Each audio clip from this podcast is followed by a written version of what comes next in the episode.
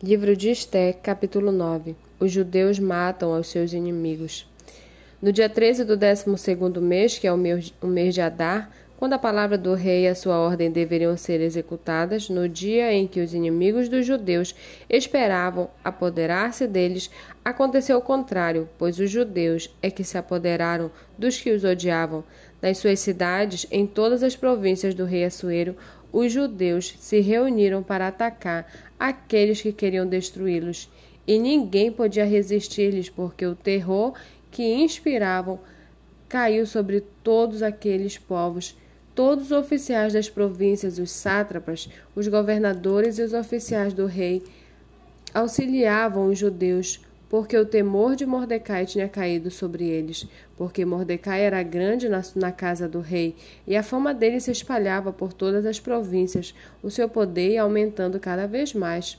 Assim, os judeus mataram todos os seus inimigos a golpes de espada, matando, destruindo e fazendo com que seus inimigos o que bem quisessem.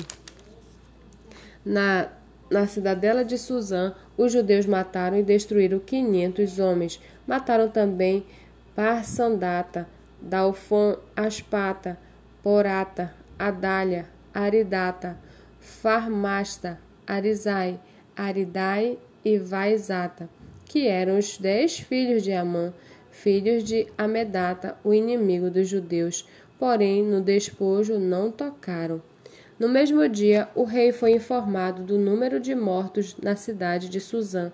O rei disse a rainha Esté: na cidadela de Suzã, os judeus mataram e destruíram quinhentos homens e os dez filhos de Amã, e nas demais províncias do rei, o que será que fizeram? E agora, qual é o seu pedido? Peça, ele será dado. Você tem ainda algum outro desejo? Será concedido. Então Esther disse: Se for do agrado do rei, permita aos judeus de Suzã que também amanhã façam, segundo o decreto de hoje, e pendurem em forca os cadáveres dos dez filhos de Amã. Então o rei ordenou que assim se fizesse. Um decreto foi publicado em Suzã, e os cadáveres dos dez filhos de Amã foram pendurados na forca. Os judeus de Suzã se reuniram também no dia 14 do mês de Adar e mataram trezentos homens em Suzã, porém no despojo não tocaram. Também os demais judeus que viviam nas províncias do rei se reuniram e se organizaram para defender a vida e se livrar dos seus inimigos. Mataram setenta e cinco mil dos que os odiavam, porém no despojo não tocaram. Isto aconteceu no dia 13 do mês de Adar. No dia 14 descansaram e fizeram dele um dia de festa e de alegria, mas os judeus de Suzã se reuniram nos dias 13 e 14 do mesmo mês Descansaram no dia 15 e fizeram dele um dia de festa e de alegria. Por isso, os judeus das vilas que moram nas aldeias do campo fazem do dia 14 do mês de Adá um dia de alegria, de banquetes e de festa, e um dia em que mandam presentes uns aos outros.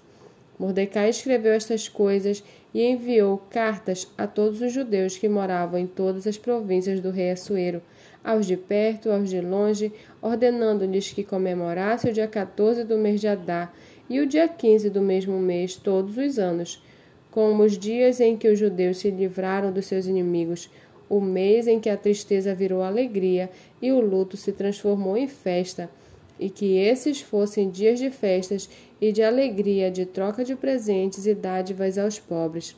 Assim, os judeus aceitaram como costume o que naquele tempo havia feito pela primeira vez, segundo Mordecai lhes havia ordenado por escrito, porque Amã, filho de Amedata, o Agagita, inimigo de todos os judeus, tinha planejado destruir os judeus e tinha lançado o pur, isto é, sortes, para os assolar e destruir. Mas Esté foi falar com o rei e ele ordenou por cartas que o plano perverso de Amã, que ele tinha elaborado contra os judeus, recaísse sobre a própria cabeça dele e que ele e os seus filhos fossem enforcados. Por isso, esses dias são chamados de Purim, do nome Pur.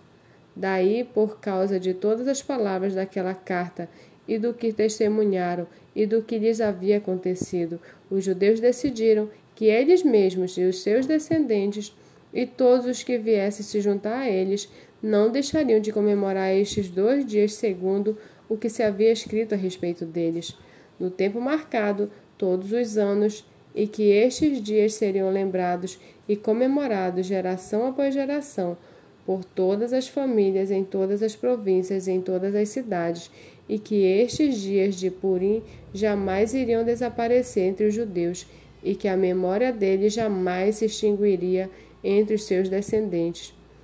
Então a rainha Esté, filha de Abiail, e o judeu Mordecai escreveram com toda a autoridade uma segunda carta para confirmar a carta de Purim. Mandaram cartas a todos os judeus as 127 províncias do reino de Assuero com palavras amigáveis e sinceras para confirmar estes dias de Purim nos seus tempos determinados, como o judeu Mordecai e a rainha Estélis haviam ordenado e como eles mesmos já o tinham estabelecido sobre si e sobre sua descendência, a respeito do jejum e do seu lamento. E o decreto de Esther estabeleceu estas particularidades de Purim e se escreveu no livro.